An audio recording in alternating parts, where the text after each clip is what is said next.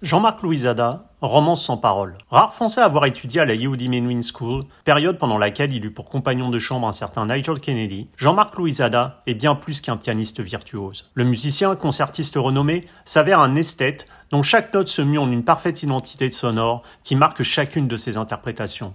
Lauréat du concours Chopin, Jean-Marc Louisada est passé maître dans l'art de transcrire au plus près toute l'émotion romantique inhérente aux œuvres du compositeur polonais. Laissez-vous aller, c'est une valse une interview signée Agent d'entretien.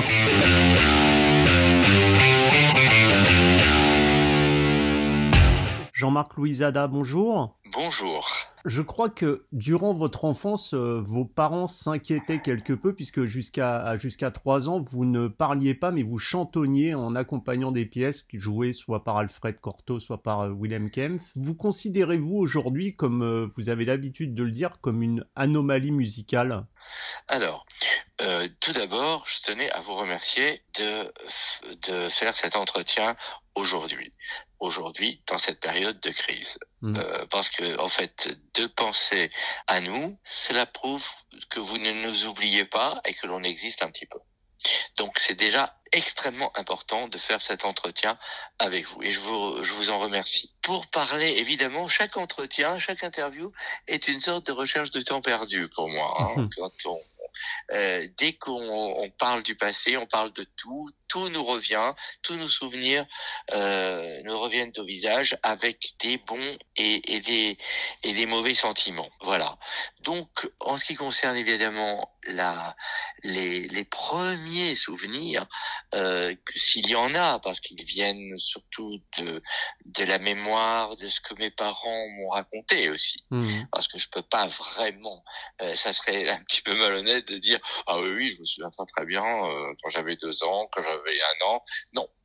Euh, je sais que par mes parents que je, je chantais, j'arrivais à, à, utiliser les, électrophones, ça s'appelait comme ça. Mmh. Hein.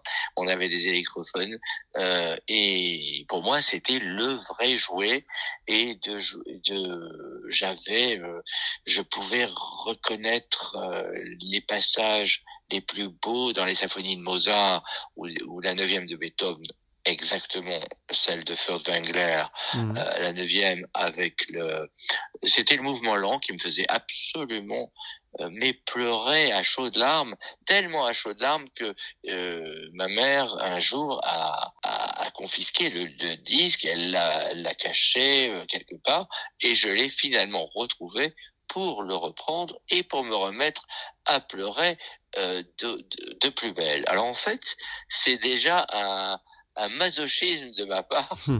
de, quand j'étais enfant, de pouvoir faire cela. Et le métier de musicien, nous sommes, c'est du sadomasochisme.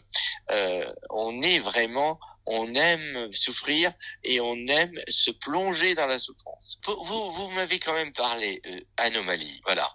Euh, Est-ce que vous vous considérez toujours comme une anomalie? Eh bien, non. Je trouve que ce sont les autres qui sont des anomalies maintenant. c'est pas du tout moi. Euh, pendant des années, c'est vrai, euh, et très jeune, euh, quand j'ai, quand mes parents ont pris la décision de euh, que je sois, que je serais musicien, ils l'ont prise évidemment cette décision était dure et, et lourde avec mes maîtres à l'époque qui étaient Marcel Ciampi et Denise mmh. Rivière. Ils m'ont fait, ils ont ils ont décidé, euh, et je me souviens, j'étais à l'époque en quatrième, j'habitais à l'Est, et euh, je savais que j'allais me destiner à, à, ce à ce destin, à, cette euh, pas, je peux pas dire à une carrière, c'était ce mot carrière, à, à ce voyage musical, et j'étais obligé donc de travailler moins dans mes mmh. études générales. Et je me souviens, j'avais été interrogé, c'était la fin de l'année, je devais avoir de 12 ans et demi, en, ou 12 ans, oui, en quatrième, une interrogation sur les mathématiques. Et j'avais un professeur absolument monstrueux, monstrueux, qui m'a humilié publiquement en me disant alors comme cela, vous allez partir en, en, Angleterre pour faire de la musiquette. Et il l'a dit comme ça, il savait que j'allais m'en aller à la Yehudi Menuhin mm. School, euh, qui était une grande, une immense école euh, artistique euh, géniale avec des, bon, avec plein, plein de, de belles choses. Euh, mais euh, il m'a humilié. J'ai compris à partir de ce moment-là, en public, enfin devant toute ma classe, que d'être musicien, j'étais une anomalie. Et je suis parti euh, faire mes études dans une école où les, études générales étaient euh, les plus importantes, même plus importantes que la musique. Mais là-bas, ce que je peux vous dire, j'ai appris à souffrir. Hmm. Justement, à 12 ans, quand vous intégrez cette, cette école, euh, la oui. Menwin School en Angleterre, c'est quand même assez rare pour un Français. Au-delà du fait d'avoir souffert, qu'est-ce que vous gardez de cette, euh, ce passage dans, dans, cette école? Et je crois cette chambre que vous avez partagée d'ailleurs avec un certain Nigel Kennedy, il me semble Évidemment, oui, vous êtes bien renseigné.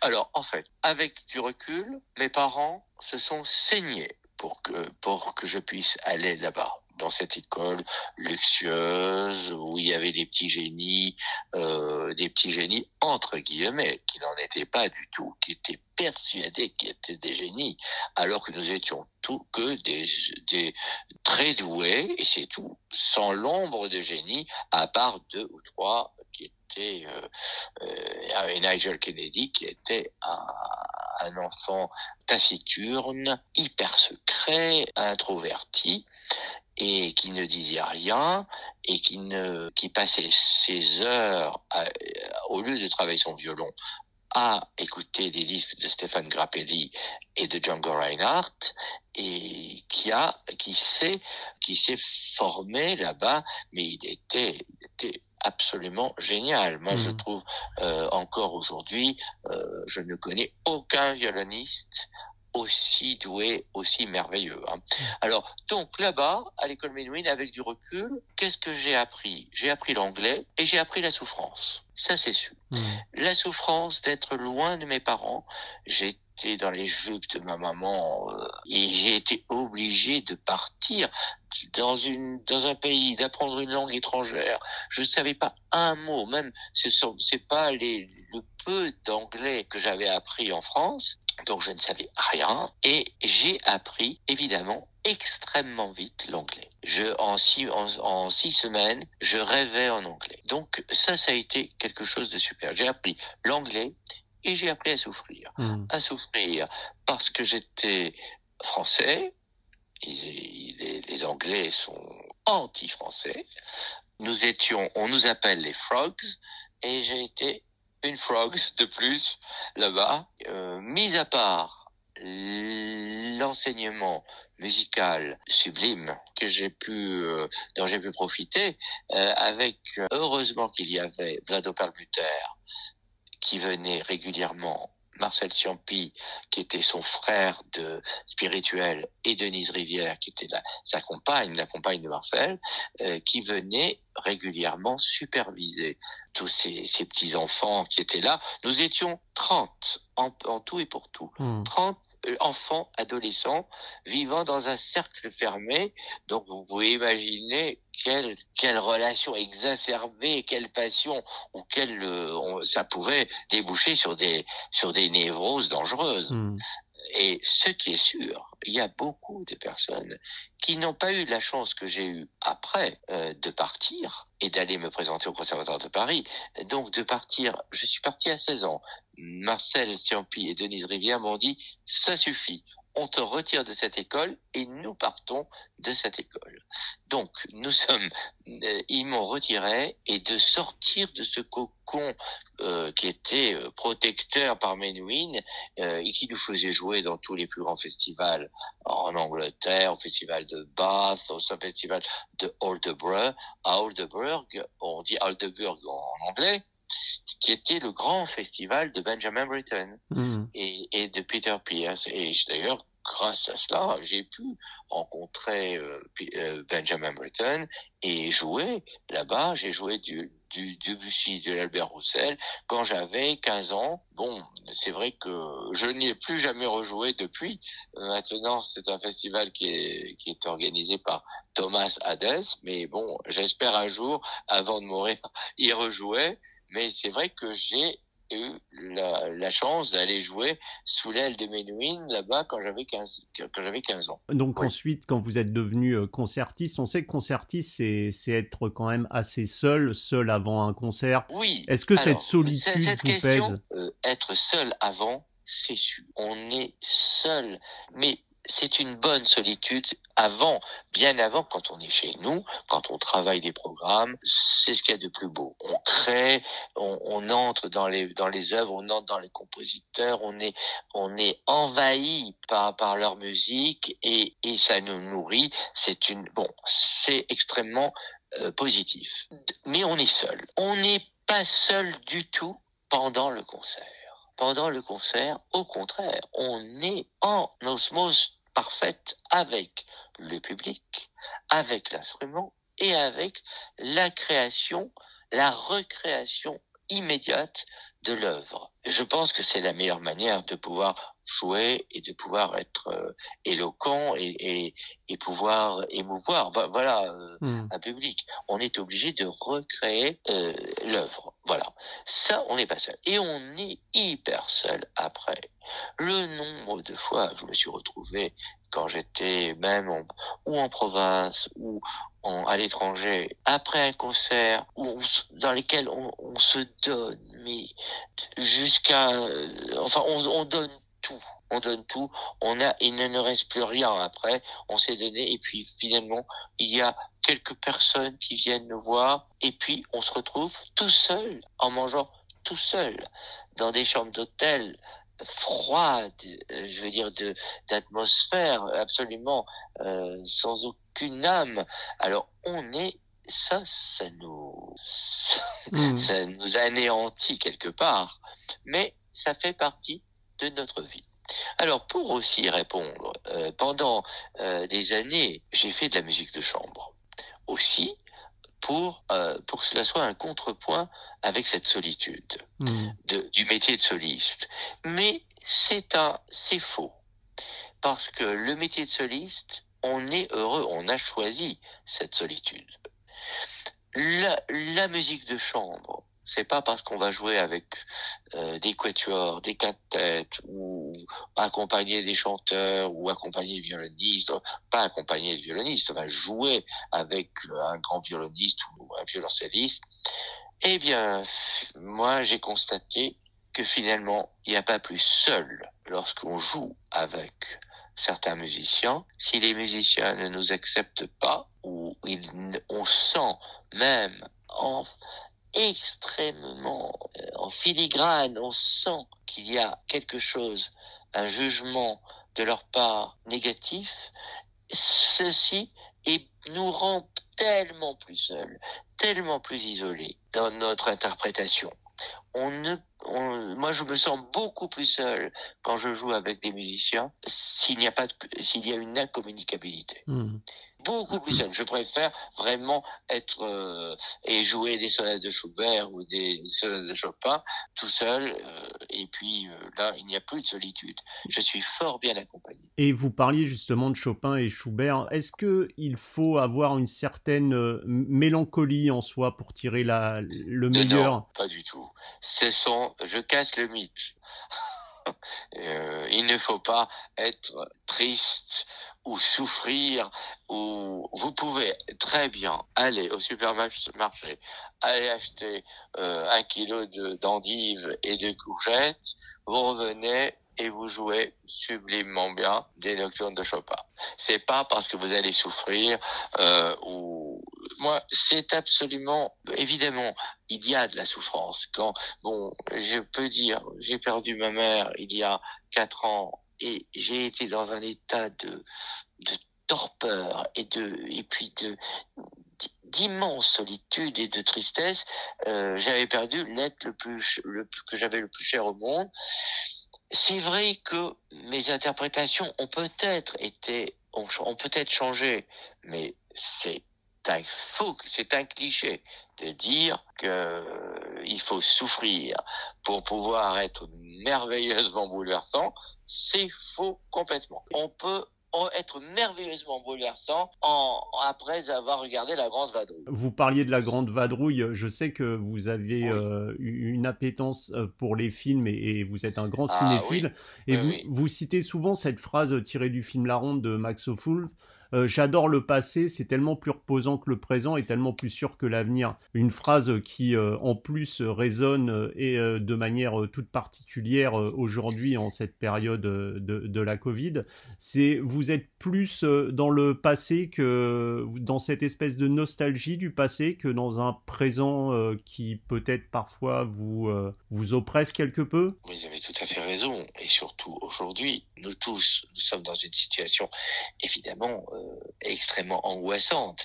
Et moi, en ce qui me concerne, ça change peu, puisque nous, sommes les musiciens, nous, nous travaillons, nous, chez nous, on est euh, on est on est extrêmement euh, solitaire dans ce travail pour pour pouvoir après créer un festival de couleurs, de sons, mais on est là, interdit de pouvoir bouger, interdit de pouvoir s'exprimer. Euh, évidemment, lorsqu'on se plonge vers le passé, vers les bons souvenirs, on est, on est, on est heureux, mais ça nous fait pleurer. Ça nous fait pleurer. On ne peut pas euh, uniquement penser aux belles choses du passé, euh, surtout qu'on nous interdit de pouvoir respirer tranquillement, de pouvoir regarder un visage, de pouvoir toucher une main, de pouvoir, euh, on nous interdit le contact. Hmm. Donc, c'est ça, c'est une tragédie. C'est une tragédie, je pense surtout pour une jeune génération qui, euh, les pauvres, qui, qui devraient pouvoir s'inspirer par un beau visage, par, par tout. Mais malheureusement, on ne peut pas. Vous parlez des moyens d'expression. Je voulais savoir si justement, pour exprimer vos joies comme vos peines, est-ce que le, piano est à ce titre votre meilleur interlocuteur? Je ne pense pas. Je ne pense pas. En, je pense que là aussi, c'est, ce n'est pas la bonne solution. Quand j'ai eu énormément de problèmes, euh, ou psychologiques, ou de douleurs humaines et de, ou de souffrances, le piano ne m'a pas beaucoup aidé. Je pense que c'est aussi un mauvais un cliché de dire voilà, bah, je me replonge dans le piano, c'est mon seul ami, c'est c'est mon ou ma partenaire idéal.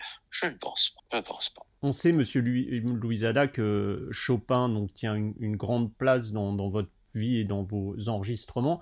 Lorsque, comme vous, vous avez joué des, centaines de fois des pièces de Chopin, que ce soit justement en les enregistrant ou en concert, est-ce que vous ressentez encore aujourd'hui, en les interprétant, une émotion qui est demeurée intacte vis-à-vis de la pièce? Évidemment, et heureusement. Euh, vous savez, c'est pas parce qu'on la joue euh, peut-être une centaine de fois euh, en public, mais quand on est chez nous, mais c'est pas une centaine, c'est millions de fois notre travail où chaque phrase, chaque respiration s'intègre parce qu'à force de répéter, c'est pas un travail de, répétition complètement euh, stérile.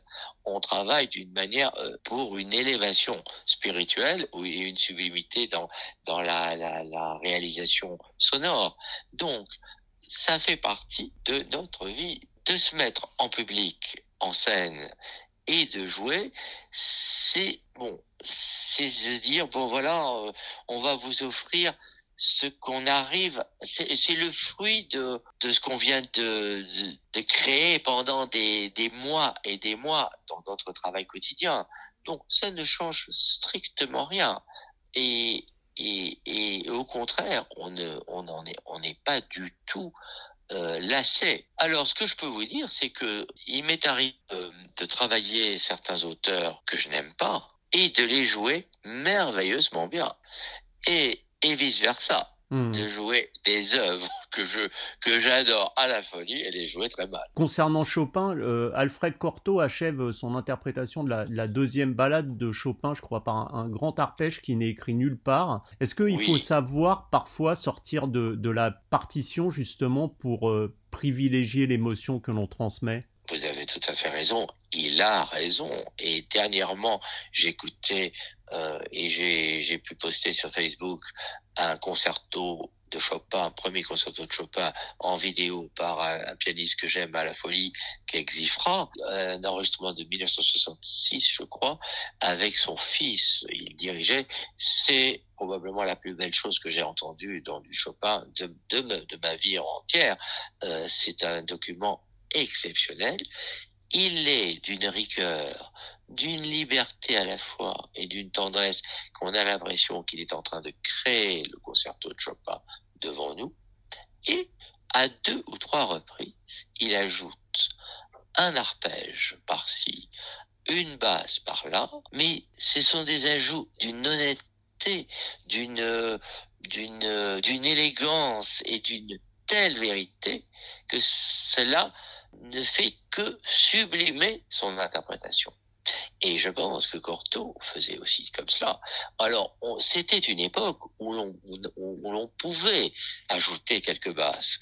Moi, je sais que mes maîtres m'ont toujours permis euh, d'ajouter des basses, surtout par rapport à, au manque qu'il y avait à l'époque sur les pianos, sur les pianos fortés. Souvent, les compositeurs, peut-être que Schubert ou Chopin, au lieu de, disons, dans un discours très linéaire, il était évident que l'on devait descendre une basse, mais on ne pouvait pas jouer la basse parce que le piano ne nous le permettait pas, ou, ou une basse ou une note extrêmement aiguë parce que le piano à l'époque, enfin le clavier s'arrêtait au fa, euh, au fa euh, aigu. Et, alors bien des années après, euh, après Chopin, après Liszt, on, est, on a pu avoir beaucoup plus de, de notes hmm. supérieures. Donc c'est une analyse du texte musical. On, on pense, et je, je, me souviens que mon maître Paul Badoraskoda m'a toujours dit euh, Chopin ne pouvait pas écrire cette basse parce qu'elle n'existait pas. Donc tu peux l'ajouter. Euh, comme il y a aussi certaines notes aiguës dans dans les grandes œuvres de Schubert, on peut ajouter parce qu'elles sont écrites comme ça. On peut. Mais étonnamment, Mozart et Beethoven composaient de telle manière que c'est génialissime. En, étant, en, en, sachant qu'ils ne pouvaient pas aller ni en haut, plus haut, ni, plus, bas. et ils composent ce qu'il ce qui nous reste de, de ce qu'ils ont fait, et on ne peut le jouer que de cette manière. Il est hors de question avec euh, avec eux de, de changer le texte. Et le son semble chez vous, euh, Jean-Marc Louisada, une quête perpétuelle. Est-ce que justement c'est euh, telle la voix du comédien, l'âme qui définit le pianiste, ce son? Oui, mais je suis euh, le son et on devrait pouvoir reconnaître. Mais hélas, on reconnaît pas toujours. On devrait pouvoir reconnaître l'artiste immédiatement, comme on reconnaît Maria Callas hmm. immédiatement. On la reconnaît, euh, on reconnaît Horowitz tout de suite et on reconnaît Cortot immédiatement par la, la le grain, la beauté, la la, la souffrance et, et la grande, surtout l'élégance, on reconnaît immédiatement. Aujourd'hui, malheureusement, les jeux sont devenus un petit peu aseptisés, euh, très stéréotypés. On ne reconnaît moins. On est admiratif devant ce que l'on entend, mais le timbre n'est pas aussi évident. On peut reconnaître aussi Elisabeth Schwarzkopf. Le seul, moi je trouve, que l'on puisse reconnaître, c'est Jonas Kaufmann, qui me fascine, qui est le, ce, cet immense chanteur, mm. et qui d'ailleurs a parlé merveilleusement dernièrement sur le Covid, sur le ou la Covid, et sur les problèmes de ces jeunes qui peuvent se suicider en ce moment. Vous évoquiez euh, Vladimir Horowitz. Alors je sais qu'en 1985, euh, lorsque le maître s'est produit euh, pour la, je crois, la dernière fois à Paris, et alors que vous veniez de remporter votre prix au, concours Chopin en, Pologne, vous avez eu l'occasion de le rencontrer et même de, jouer devant lui. Que gardez-vous de cette, cette rencontre avec Vladimir Horowitz? Oui, oui, absolument. C'était le l'un des plus beaux jours de ma vie. Je peux reconnaître que je remercie Jean-Philippe Collard, qui le connaissait très très bien, de m'avoir convié à, cette rencontre. Il a, on était deux. Il y avait Jean-Yves Babouzé, euh, le pianiste, et moi-même. Nous sommes allés chez euh, Jean-Philippe Collard et nous l'avons rencontré. Nous avons passé euh, trois heures. Euh, C'était à la fois extrêmement inspirant, mais totalement euh, relax. On était, euh, c'était un, un, comme il s'est comporté comme s'il était notre grand-père. Euh, il nous a écoutés. Et bien sûr, il nous a dit que tout était génial, alors alors que rien n'était génial du tout. Et, et, il, a, été extrêmement poli parce qu'on lui avait dit sûrement d'écouter les deux pianistes euh, dont on parlait à l'époque.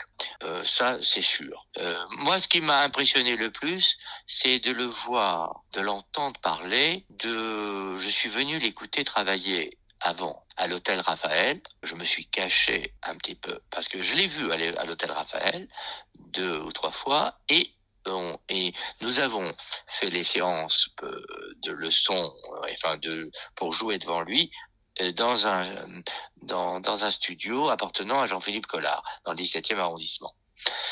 Mais ce qui m'a le plus impressionné, ce sont les séances à l'hôtel Raphaël. Et un petit un petit élément très amusant. Avant ses concerts, il se faisait projeter des films. Il avait beaucoup de cassettes, mais ce que je trouve absolument génial parce que Dorowitz, on aurait pu penser qu'il qu'il regardait Mort à Venise. Non, il y avait cinq cassettes de euh, Rocky, tous les tous les Rocky avec euh, Sylvester Stallone, qui était son inspiration du moment avant d'aller jouer divinement bien euh, au, théâtre des Champs-Élysées, les d'Ariana ou les balades de Chopin.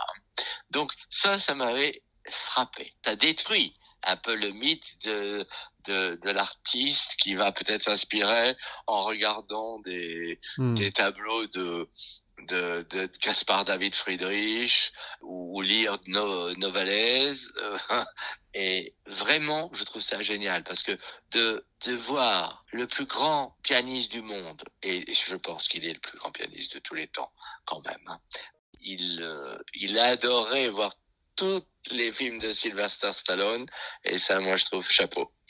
Et je crois d'ailleurs que vous avez suivi les, les, conseils avisés de Vladimir Horowitz en enregistrant l'opus 60 en fa dièse de Chopin, puisque Exactement. vous y jouez un mi dièse transformant en mi bécard sur la partition, c'est bien ça? C'est ça, oui, oui, c'est un mi dièse. Voilà, c'est, il m'avait dit, ah, parce que je lui avais joué la polonaise fantaisie, et il a dû peut-être sentir une, une certaine sensibilité, une, une, une certaine euh, peut-être fragilité dans mon jeu, et il m'a dit comme ça. Voilà, Jean-Marc, quand vous enregistrerez plus tard, dans les années qui suivent, euh, parce que vous allez faire des disques, alors que j'avais pas fait de disques à l'époque, et vous, comme vous ferez sûrement des disques, je vous demande de d'enregistrer la barcarolle de Chopin de cette manière, avec ses différences. Et, en effet, il, il me cite euh, un mi dièse qui est dans la partition originale allemande, première de la Barcarolle, première édition originale. Alors évidemment, j'en ai parlé bien après avec Badora Skoda. Euh, C'était euh, lui, qui m'avait dit oui, tu as raison, euh, euh, c'est le plus grand pianiste et surtout tu as raison de dire que c'est le plus beau jour de ta vie d'avoir joué Horowitz. Mais il était absolument contre ce, mi dièse. Euh, il trouvait que c'était absolument abject, mais moi je trouve absolument fabuleux et ça donne un petit côté arabisant, oriental, euh, qui que l'on trouve souvent dans les dernières œuvres de Chopin.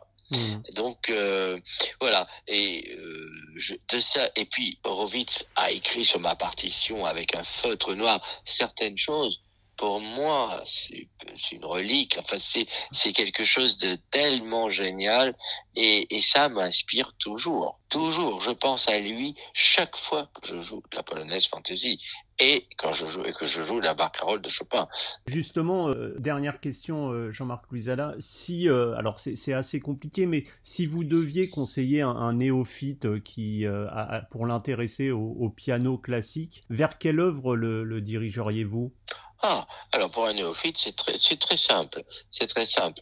Bien sûr, vers des œuvres musicales, mais je le dirigerai aussi sur des œuvres cinématographiques ou littéraires, euh, pour les œuvres musicales, quelqu'un qui n'a jamais joué, qui, qui, qui, en est à ses tout débuts, qu'il soit adulte ou enfant, il y a la fantaisie en ré mineur de Mozart, qui est une petite œuvre, un mini opéra, œuvre absolument géniale, tellement simple, à base, il y a peu de notes et tout est dit. L'amour, la mort. C'est euh, le mal et le, bien et le mal.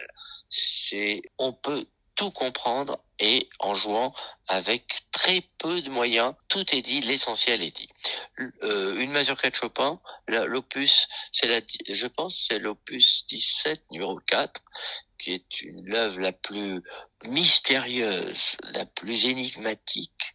Euh, on a l'impression qu'on, euh, ça commence par des dissonances.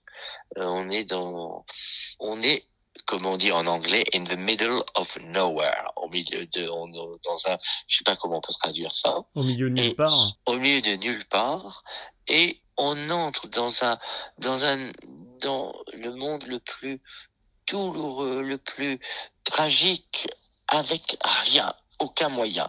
Ah, il n'y a aucune, euh, euh c'est une, une absence de d'effet. il y a, c'est le summum de l'émotion. Bien plus tard au cinéma, on a eu ça avec Ozu, le, le grand qui a et Bresson, qui était un ami d'un de, d'un de, mes maîtres au piano, euh, Janine Viotan, Bresson, et, et où Lucky Visconti, avec les dernières scènes de Mort à Venise, qui sont où il ne se passe rien et on pleure tellement c'est c'est beau.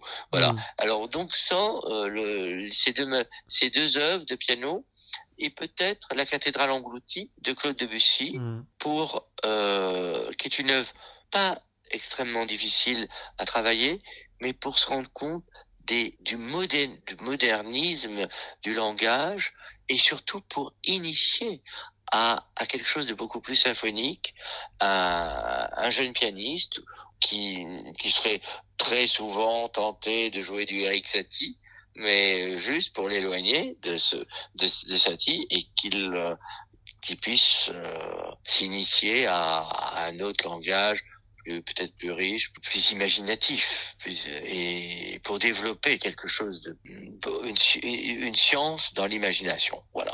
Très bien. Bah, écoutez, Jean-Marc Louisada, merci beaucoup pour cette interview et puis euh, on espère euh, à très bientôt de retour euh, dans les, les belles salles de concert. Je vous remercie infiniment et surtout je vous remercie de, de nous interviewer parce que, comme je vous, dis, je vous disais au début de cette interview, cela nous prouve qu'on est encore là, qu'on essaye d'exister encore. Voilà. Merci. merci. Bonne journée à vous, Jean-Marc Louisada. Au revoir. Bonne journée.